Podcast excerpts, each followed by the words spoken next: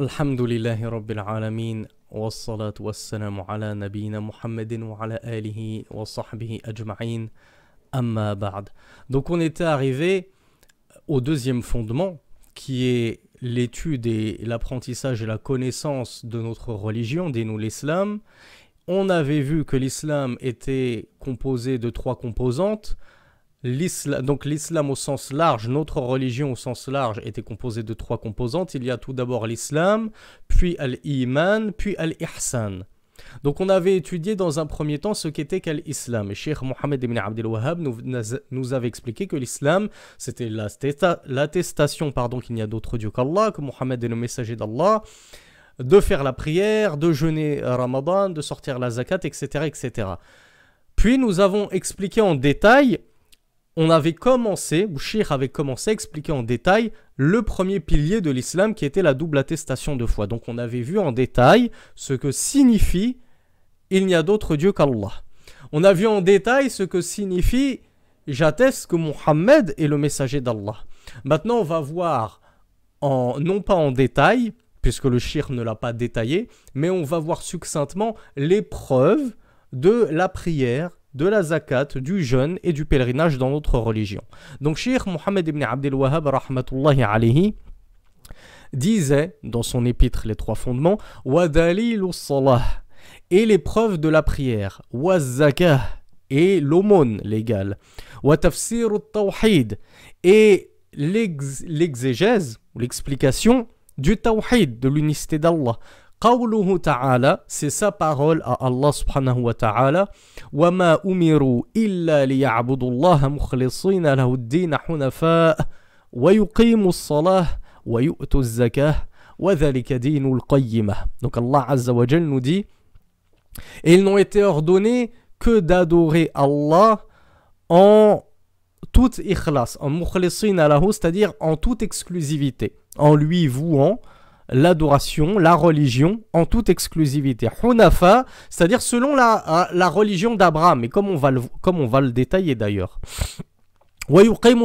et de s'acquitter de la prière. Donc, c'est-à-dire, ils n'ont été ordonnés que d'adorer Allah en toute exclusivité, de s'acquitter de la prière, de s'acquitter de l'aumône légale, la zakat, et ceci la religion de la rectitude donc on poursuit les propos de Sheikh Mohammed ibn Abdel Wahhab avant d'entamer le charh de Mohammed ibn Ibrahim, rahmatullahi alayhima.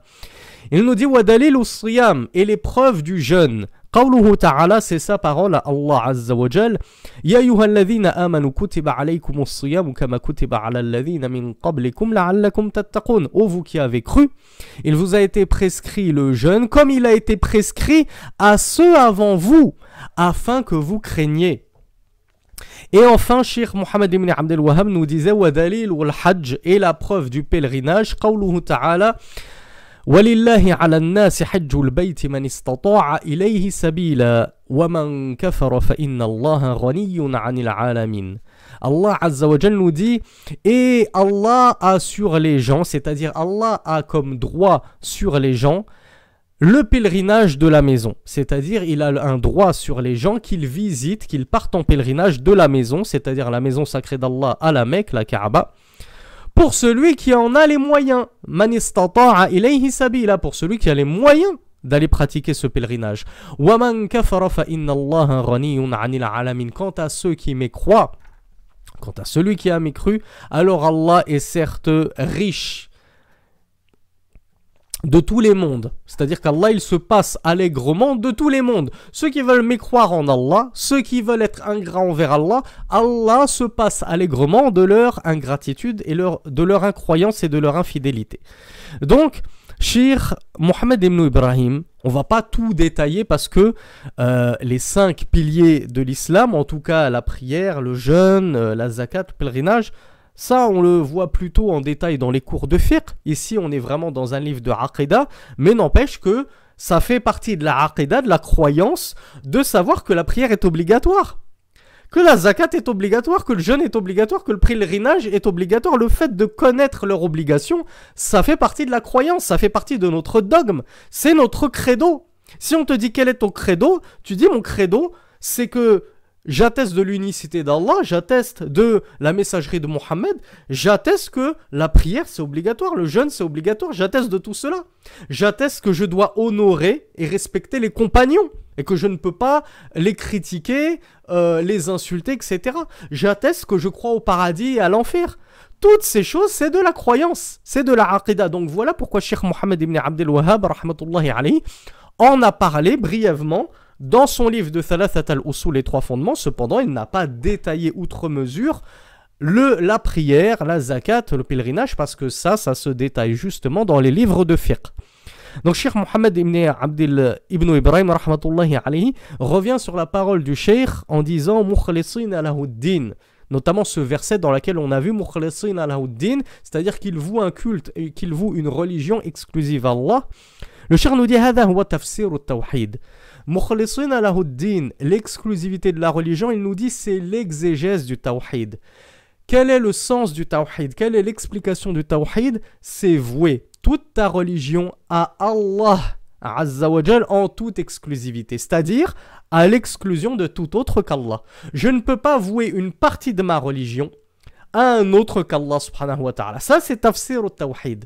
Le tafsir, l'exégèse du tawhid, c'est mukhalisin alahuddin. Nukhalisu lillahi din ad-din. On voue à Allah notre religion en toute exclusivité. Il nous dit هذا هو تفسير التوحيد عبادة الله بالإخلاص donc c'est l'adoration d'Allah avec al-ikhlas c'est ça التوحيد حنفاء Al-Hanifiyya millatu Ibrahim, ibadatullah bil ikhlas. Et Allah nous a dit aussi dans ce verset, Hunafa. Nous devons adorer Allah en étant des Hunafa. En étant des Hunafa, qui est le pluriel de Hanif. Hanif, c'est celui qui pratique Al-Hanifiyya. Et on a donné un cours exclusivement sur ce sujet Al-Hanifiyya dans cette playlist des trois fondements. Et Sheikh Mohammed ibn Ibrahim a longuement détaillé ce sujet-là. Donc ici, il revient brièvement dessus en nous rappelant que Al-Hanifiya, c'est la religion d'Abraham, tout simplement. Tu te poses la question, c'est quoi un Hanif? Qu'est-ce que veut dire être Hunafa, que nous soyons des Hunafa? Qu'est-ce que Al-Hanifiya C'est la religion d'Abraham, c'est-à-dire le monothéisme tel qu'il était pratiqué par Abraham. C'est donc l'adoration d'Allah bil ikhlas, nous dit Sheikh Mohammed ibn Ibrahim. C'était quoi la religion d'Abraham? Eh ben, Tout simplement la même que Mohammed sallallahu alayhi wa, alayhi wa sallam. C'était l'adoration d'Allah seul sans associé, en toute exclusivité, en toute ikhlas. Donc c'est quoi un hanif? Une personne hanif qui pratique donc la hanifia c'est la personne qui va accourir à Allah subhanahu wa ta'ala et se détourner de tout autre qu'Allah. Lorsque je fais des doigts je me tourne que vers Allah et je me détourne des idoles. Je me détourne des gourous. Je me détourne des tombes je me détourne des anges, des envoyés, des démons, des mains de Fatma, des gris-gris, tout ça. Je me détourne de tout. Lorsque je fais un zabh, une immolation, je l'adresse à Allah subhanahu wa ta'ala et je me détourne de tout autre. Je n'immole pas pour un prophète, pour un saint, pour un mort, pour un djinn, etc. C'est ça Al-Hanif. C'est celui qui accourt à Allah et qui se détourne dans son adoration de tout autre qu'Allah et qui ne leur concède pas un grain, une poussière de son adoration.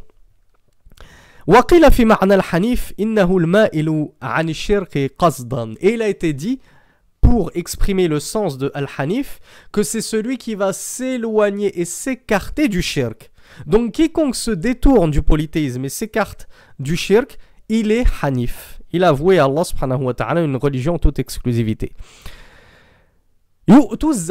donc ça, ça se passe de commentaires. Donc Allah Azza a conclu son verset en nous disant Et ils n'ont été ordonnés que d'adorer Allah en toute exclusivité, euh, de pratiquer la prière, de s'acquitter de la zakat, le monde légal, et ceci est la religion de la rectitude. Cheikh Mohammed ibn Ibrahim nous dit يعني الملة القيمة يعني المستقيمة فجعل ما ذكر هنا هو الملة القيمة Cheikh Mohammed ibn Ibrahim, il nous dit Allah ici, dans ce verset, nous a expliqué c'était quoi la religion droite. La religion de la rectitude, elle repose sur quoi? Elle repose sur At-Tawhid, l'unicité d'Allah subhanahu wa ta'ala, le désaveu du shirk, l'éloignement du polythéisme, sur la prière et la zakat. Celui qui fait tout ceci, il est sur la religion droite. Ensuite, Mohammed ibn Ibrahim, euh, Mohammed ibn Abdel Wahhab, rahmatullahi alayhi, nous parlait des preuves de, du jeûne. Il nous avait dit qu'Allah Azzawajal a dit dans le Coran, oh, vous qui avez cru, nous, on vous a prescrit le jeûne comme il, a été, comme il a été prescrit à ceux avant vous, afin que vous craigniez. Mohammed ibn Ibrahim, dans la langue arabe, Allah Azzawajal, il a dit kutiba. Moi, je l'ai traduit par prescrit parce que c'est le sens religieux du terme kutiba. Quant à ceux qui, je l'espère, avec tous les rappels que j'ai fait dessus, aussi bien en vidéo qu'en publication, je l'espère que maintenant tous ceux qui m'écoutent ont un pied dans la langue arabe. C'est-à-dire vous avez au moins commencé à déchiffrer les lettres de la langue arabe et que vous en êtes au moins au tome 1 de Médine ou au tome 1 de, de, de je ne sais quel livre, mais au moins que vous avez commencé. Vous n'êtes pas là sans même, pas arriver à déchiffrer le bas du noun. Ça, c'est hors de question, mes frères. Ça fait, ça fait deux ans que sur Internet, on fait darwa. Alors, ça fait six ans dans les mosquées, mais deux ans sur Internet, normalement, au bout de deux ans, j'espère qu'on est tous en train de faire des efforts dans la langue arabe. Donc, celui qui fait des efforts dans la langue arabe, parmi les premiers mots qu'on étudie dans la langue arabe, c'est kitab, un livre. Kitab, un livre. Donc, kataba, ça veut dire écrire. Donc Kutiba, il a été écrit. Donc est-ce que on traduit ce verset par il a, il a été écrit le jeûne sur vous comme il a été écrit aux gens avant vous? Ça, c'est une traduction un peu grossière et maladroite. La traduction correcte, c'est il vous a été prescrit. L'écriture ici, Sheikh Mohammed ibn Ibrahim, rahmatullahi alayhi, nous apprend que c'est une prescription, une obligation.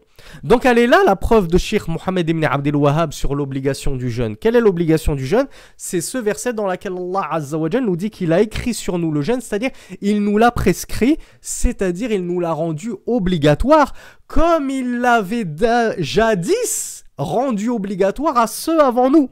On l'avait déjà expliqué dans nos cours sur le jeûne dans la playlist Al-Mulakhas al-Fiqhi qu'on avait extraite, on en a fait une playlist spéciale sur le jeûne.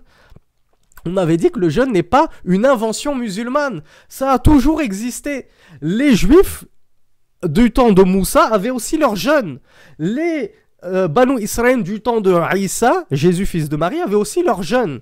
Donc Allah il nous a imposé le jeûne comme il l'avait déjà imposé aux générations avant nous. Cheikh Mohammed ibn Ibrahim alayhi nous dit sauf que comme on l'a vu dans la playlist euh, Al-Mulakhas al-Fiqhi, notre jeune, il, suit une législation qui peut diverger de la législation de celle de Isa, de la législation de Moussa, de la législation de Ibrahim. On a en commun qu'on doit jeûner. Maintenant, chacun sa façon de jeûner, telle qu'Allah l'a révélé aux Juifs, qu'il l'a révélé aux euh, suiveur de Isa, Jésus fils de Marie, et qu'il l'avait révélé au peuple d'Abraham, etc., etc. Nous, notre jeûne, Mohammed ibn Ibrahim nous dit c'est le jeûne du mois de Ramadan. Et il nous dit c'est le seul jeûne qu'il est obligatoire de jeûner. C'est le jeûne du mois de Ramadan. Il n'y a pas d'autre jeûne en dehors de Ramadan qu'il est obligatoire de jeûner, nous dit Shir, en dehors d'un jeûne euh, effectué en guise de vœu. Et on a expliqué ce que c'était qu'un navr le vœu pieux. Ou Allah, je te fais le vœu que si tu me donnes ceci et cela, je vais jeûner trois jours. Eh bien là, si tu fais un vœu pieux, un œuvre à Allah, il t'incombe de jeûner. Ça devient obligatoire ce jeûne. C'est plus facultatif. Tu as fait un vœu, tu dois obligatoirement remplir ton vœu. Et donc jeûner si ton vœu concernait un jeûne. En dehors de cela, il n'y a pas d'autre jeûne. Donc voilà pourquoi, malheureusement, on lit hein, sur les réseaux sociaux certains ignorants qui, qui ont trop envie de parler. Ils parlent au lieu d'étudier calmement. Il étudie un cours de Mohamed Wora. Il a lu une fatwa de Sheikh al-Albani traduite en français. Hop, ça y est, je fais des fatwas. Et qu'est-ce qu'on lit? Il faut jeûner le 9e et le 10e jour de Ashura. Ils ne se rendent même pas compte, ces gens-là. Et quand je parle de ces gens-là, ça vaut aussi bien pour les frères que, sur les, que pour les sœurs. Hein. Et il y a autant de dégâts chez les sœurs, malheureusement, que chez les frères alors que les sœurs sont censées être encore plus pondérées et discrètes que les frères en termes de fatwa. Mais malheureusement, on trouve à boire et à manger sur les réseaux sociaux et ils ne se rendent pas compte de ce qu'on a déjà expliqué dans la playlist Al-Mulakhas al-Fiqhi, le fiqh, la matière, la jurisprudence, le fiqh, il a ceci de spécial qu'il a été composé par notre élite. La jurisprudence, les livres de jurisprudence sont écrits par nos savants sont pas écrits par des petits ignorants comme moi et mes confrères de la darwa francophone. Nous, on n'a pas l'habilité à écrire un livre de fiqh. Quand bien même on voudrait s'y essayer, c'est sûr qu'on va faire des fautes et des erreurs. Pourquoi? Parce que chaque mot a été placé avec une précision incroyable. Et Yajibou, c'est pas pareil que Yann Doubou, qui n'est pas pareil que Yann Barry, etc., etc. En langue arabe, on a des termes qui sont précis. Il suffit que tu changes un tout petit terme contre un autre et tu changes de hukm, tu changes de jugement. Si tu dis yajibou, ça veut dire il est obligatoire. Si tu dis yanbari, ça veut dire il convient. Et toi, tu te dis il convient de jeûner Ashura ou il est obligatoire de jeûner Ashura, c'est la même chose. Non, ça change tout. Et si tu traduis mal si tu t'exprimes mal sur les réseaux sociaux, si tu es tellement pressé de faire darwa alors que tu viens de te convertir il y a seulement un an et que tu commences à écrire il faut jeûner Ashura le 9 et le 10, mais il faut en langue française, ça veut dire que c'est un impératif, c'est une obligation. Or, on vient de l'étudier. Il ne faut pas jeûner Ashura. Il convient éventuellement de jeûner Ashura. C'est recommandé de jeûner Ashura. Quand à dire il faut jeûner le 9 et le 10, tu viens de faire une fatwa de ton propre chef sur laquelle aucun savant ne t'a précédé, et donc tu viens de mentir sur la religion d'Allah et de parler sur la religion d'Allah sans science. Voilà pourquoi on fait cette petite aparté pour rappeler à nos frères et nos sœurs Faites darwa, comme on l'a dit, selon vos capacités et vos moyens. Si tu penses que tu ne maîtrises pas sur les bouts des doigts un sujet, abstiens-toi d'en parler. Contente-toi de faire RT de, c'est-à-dire de, partager les fatwas des savants. Et ne commence pas à vouloir écrire par toi-même, à faire des fatwas par toi-même. Si tu t'en sens incapable parce que tu as très peu étudié, il suffit d'un tout petit mot pour que tu aies menti sur la religion d'Allah. Donc on le rappelle, ni le jeûne de Ashura, ni le jeûne de Arafat, ni aucun autre jeûne n'est obligatoire en islam en dehors du jeûne du mois de Ramadan et du jeûne inhérent à un vœu pieux conséquence d'un vœu pieux. Cheikh Mohammed ibn Ibrahim nous dit, il nous explique la'allakum tattaqun. Allah il nous a dit, il nous a expliqué la raison du jeûne. Pourquoi il nous a prescrit le jeûne Il nous a dit à la fin de ce verset la'allakum tattaqun afin que vous craigniez. Cheikh Mohammed ibn Ibrahim rahmatullahi alayhi nous dit هذا بيان شيء من من منفعته.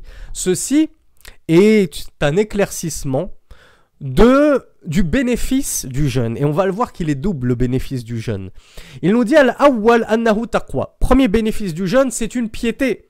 C'est une crainte d'Allah subhanahu wa ta'ala. Donc, cette piété, cette crainte d'Allah subhanahu wa ta'ala, comme on l'a déjà vu dans la playlist sur le jeûne, justement, elle va nous préserver du feu. Quiconque craint Allah, il sera préservé du feu.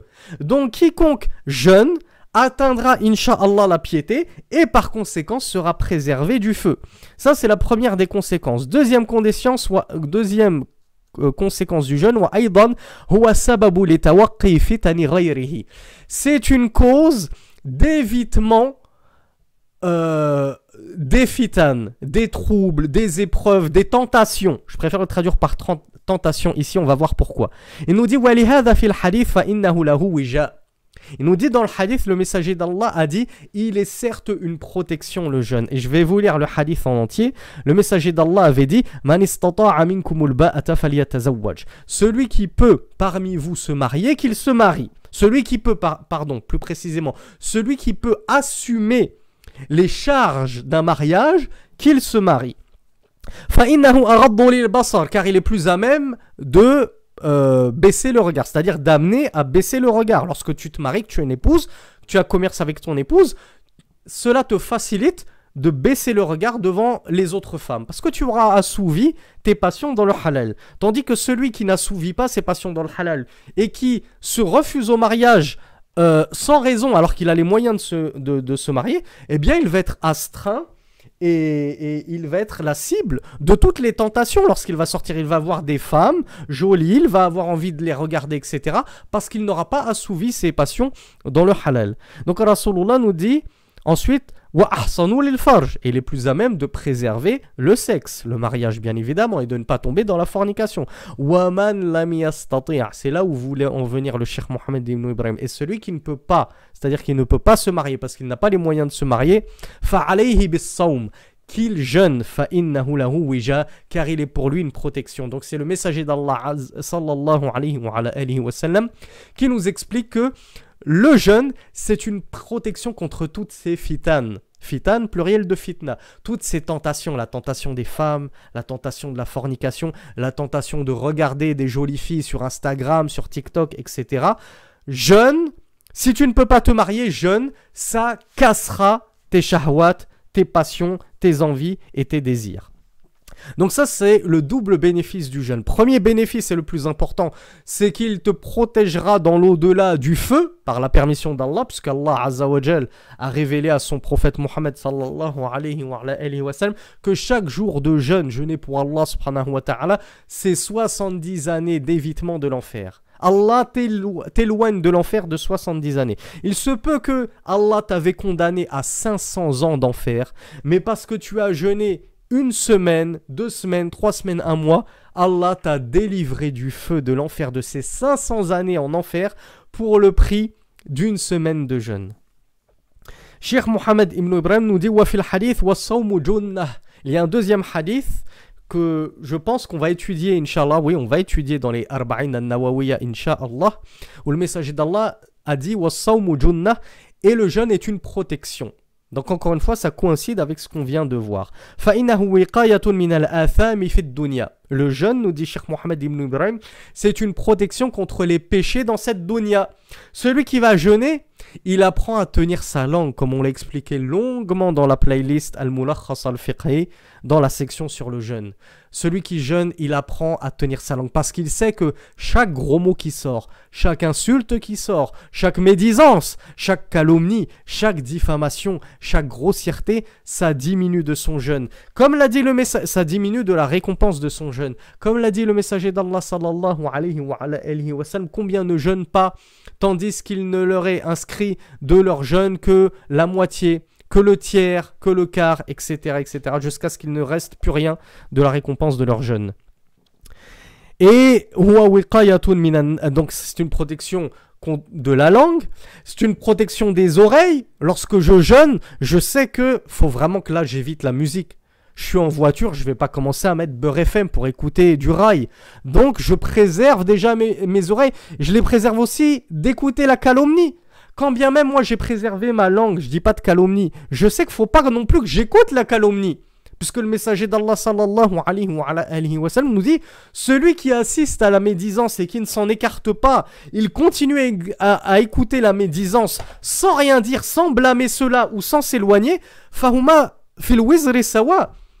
Ils ont la même part de péché. Celui qui a médit et toi qui écoutes sans rien dire, sans rien faire et sans défendre ton frère sur, contre qui euh, celui que tu as écouté à Mehdi. Tu préserves également, comme on l'a vu, tes yeux. Tu sais que tu jeûnes, tu baisses les yeux, tu regardes pas la télé, tu joues pas aux jeux vidéo, etc. etc.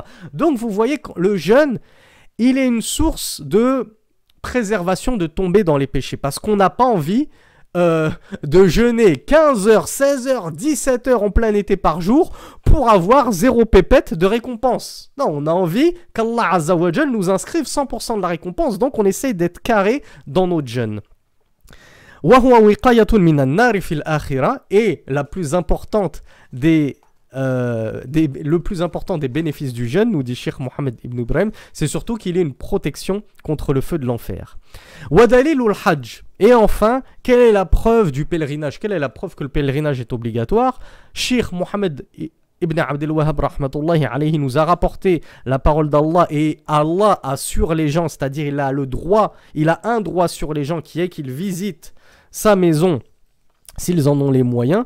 Sheikh Mohammed ibn Ibrahim nous dit lillahi ala yani wajibun wa lillahi ala nas c'est-à-dire que c'est une obligation qu'Allah nous a rendu obligatoire. Allah a rendu obligatoire cette adoration sur les gens.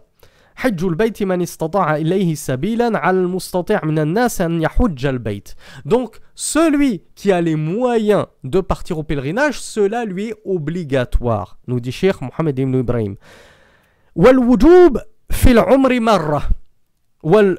Et l'obligation dans la vie est d'une seule fois. C'est-à-dire que le Hajj, est-ce qu'il est obligatoire tous les ans non. Est-ce qu'il est obligatoire tous les 10 ans Non. Est-ce qu'il faut renouveler comme ton, ton Iqama en terre d'islam tous les 10 ans Non. Pèlerinage, il est obligatoire une seule fois dans ta vie. À partir du moment où tu l'as fait alors que tu étais pubère, tu es tranquille, tu n'es plus obligé de le renouveler une seconde fois.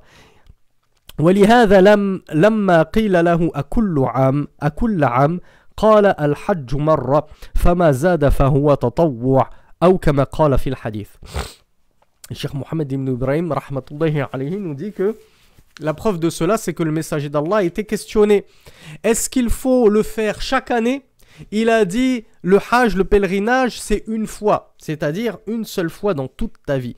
Mais si tu ajoutes et que tu fais d'autres pèlerinages en plus, c'est du tatawwu', c'est-à-dire c'est surérogatoire, ce ne sera qu'un surplus de récompense pour toi.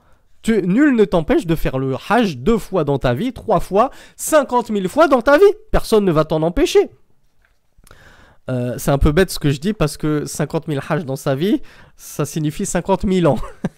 je pense pas qu'on que quelqu'un puisse vivre jusqu'à 50 000 ans. Quant à celui qui ne peut pas aller au pèlerinage, que ce soit à cause d'une incapacité physique ou une incapacité financière. Le Hajj de nos jours, on a besoin d'une double capacité, et, ça a toujours été le cas, je ne sais pas pourquoi je dis de nos jours, mais peut-être parce que de nos jours ça devient encore plus compliqué qu'à l'époque. Genre, il y a 10 ans, moi j'ai fait le pèlerinage il y a ouais, une dizaine d'années. C'était, je crois que j'avais payé euh, 2000, 2000 euros, je crois. Ouais, je crois que c'était 2000 euros pour en plus une chambre simple avec mon père. J'étais juste avec, avec mon père. Maintenant, je crois que c'est 5000 euros le Hajj. Pour une chambre à 4 en plus, je crois. Allahu a'lam, dans ces eaux-là. Plus, on, plus vous retardez, mes frères et mes sœurs, à partir au pèlerinage, plus c'est compliqué financièrement parlant. Parce que ça devient de plus en plus cher. Et je vous, je vous raconte même pas le Hajj de l'époque euh, d'il y a 30 euh, ans, 40 ans, où nos oncles, nos grands-parents, ils partaient pour 800 euh, francs, 1000 francs de l'époque. C'était incroyable. Donc, Cheikh euh, Mohamed ibn Ibrahim alayhi, nous dit quant à celui qui ne peut pas partir au Hajj pour des raisons corporelles ou financières. Alors quant à celui qui ne peut pas à cause de sa condition physique, il n'a pas la condition physique d'aller au Hajj parce qu'on le rappelle, le Hajj c'est quand même éprouvant. C'est pas non plus une partie de plaisir. Hein, faire un tawaf, une circumambulation au milieu de toute une foule, faire les sept allées-venues entre Safa et Marwa, aller jusqu'à Mina, aller jusqu'à Muzdalifa, aller jusqu'à Arafat, toutes ces choses-là. Le Hajj, c'est beaucoup de marche. C'est beaucoup de marche. Il n'y a, y a plus la possibilité euh, maintenant, tellement il y a de monde, de, louer des chameaux et de tout faire à d'autres chameaux comme c'était euh, facilement le cas autrefois. Maintenant, on fait beaucoup de marches. C'est une sacrée randonnée le Hajj maintenant. Donc, physiquement, c'est contraignant. Ça l'a toujours été, mais je pense que ça l'est encore plus maintenant. Eh bien, le shir nous dit. Alors, qu'est-ce qu'il doit faire celui qui a les moyens financiers de partir au Hajj, mais il n'a pas les moyens physiques Par exemple, voilà, il est en chaise roulante ou je ne sais quoi. Il n'a pas du tout les moyens physiques. Il est en très mauvaise condition. Et même s'il peut rouler en chaise roulante, il n'a pas la condition physique pour tenir le Hajj. Shir nous dit il doit prendre de son argent et le donner à autrui pour que autrui fasse le Hajj à sa place. Donc vous voyez, ne vous dites pas Ah, ma grand-mère miskina, elle peut pas faire le Hajj parce que elle est trop vieille, elle est trop fatiguée. Ses médecins lui ont dit si elle part au pèlerinage, elle va mourir sur place. Donc, elle a pas, le Hajj ne lui incombe plus. Non, à partir du moment où elle a l'argent pour payer le Hajj à autrui pour qu'il le fasse en son nom à elle, pour elle, alors elle est obligée de le faire. Et elle doit sortir de son argent pour le donner à autrui. Et afin qu'il fasse le hajj à sa place. Donc vous voyez les exonérations de hajj comme ça à l'aveugle. Ah, toi, c'est bon, t'es exonéré de hajj, t'as pas besoin de faire le hajj parce que t'es malade. Ça, ça ne, ça ne marche pas comme ça. Il y a des conditions. C'est pas n'importe qui qui est exonéré de Hajj. Cheikh nous dit أما الذي لم يستطيع للمال ولا مر عليه غنى يؤهله للحج فهذا لا يجب عليه أبدا. Quant à celui qui n'a pas les capacités financières de faire, de faire le Hajj et qui n'a jamais eu les capacités financières de faire le Hajj, alors celui-là, le Hajj ne lui est pas obligatoire.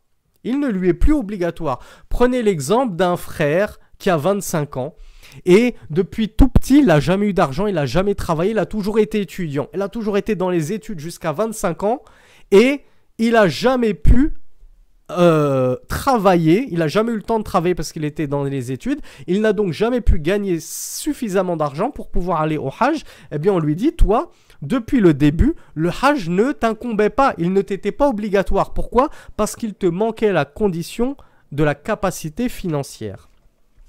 Quant à ceux qui ont la capacité financière et corporelle et qui le retardent, nous allons voir la gravité de cette chose-là et comment Allah subhanahu wa ta'ala les a qualifiés.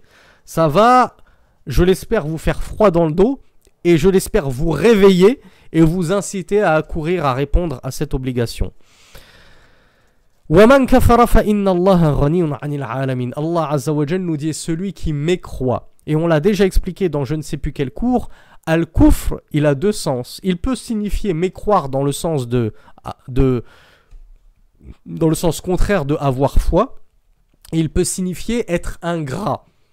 Donc Allah Azzawajal nous dit celui qui mécroit ou qui est ingrat, alors Allah est riche des mondes. C'est-à-dire Allah se passe allègrement des mondes. Il est tellement riche qu'il se passe de l'ingratitude, de la générosité et de la foi des mondes.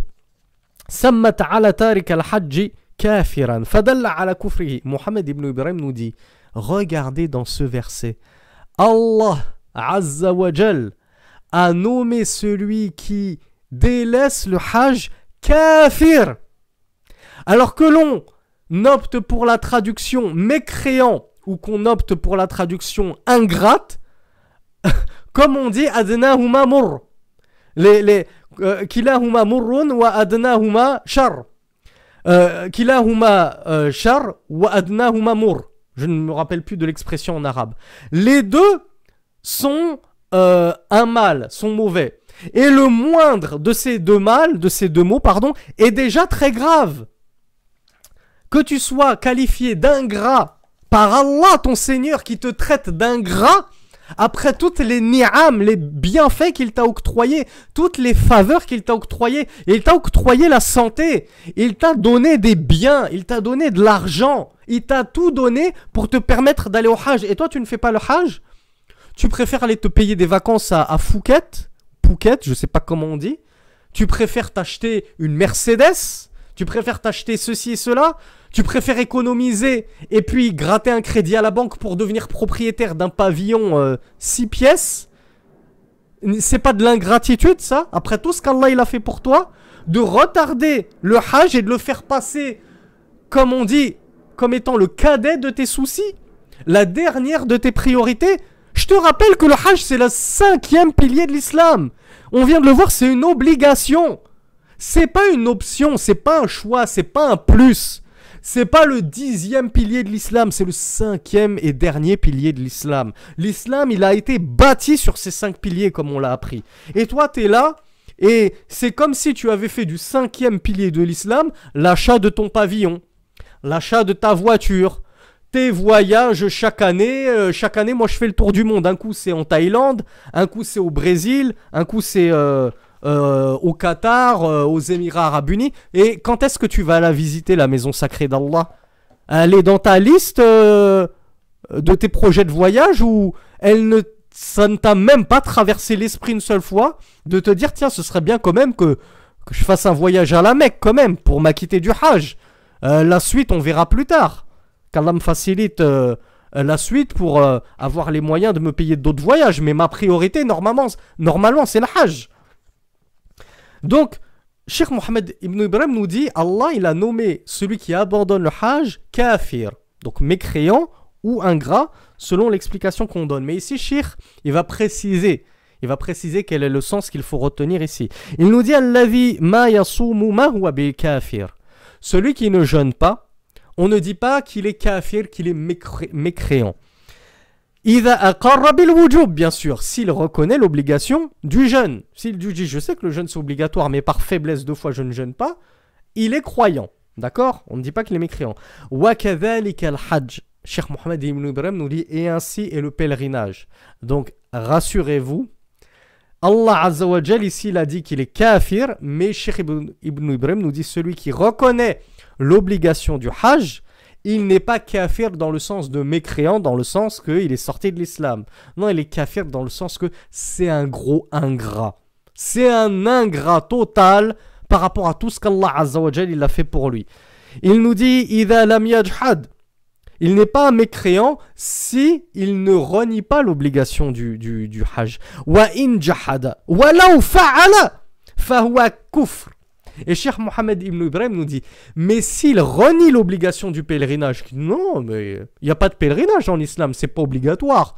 C'est recommandé, c'est sunnah, mais c'est pas obligatoire. Eh bien, Cheikh Mohamed Ibn Ibrahim nous dit Celui qui renie l'obligation du hajj, quand bien même il pratiquerait le pèlerinage, il irait où il y est déjà allé. Mais il dit Mais moi je considère pas que c'était obligatoire, je l'ai fait, mais juste pour avoir de la récompense en plus, mais c'est pas obligatoire, eh bien, Cher nous dit ça c'est du coufre. Là, par contre, c'est de la mécréance qui te fait sortir de l'islam. Ainsi se termine ce bref cours sur les cinq piliers de l'islam et leurs preuves. Prochain cours, Inch'Allah, sur la deuxième composante de la religion de l'islam de manière globale. La deuxième composante, c'est Al-Iman, la foi. هذا والله أعلم وصلى الله على نبينا محمد والحمد لله رب العالمين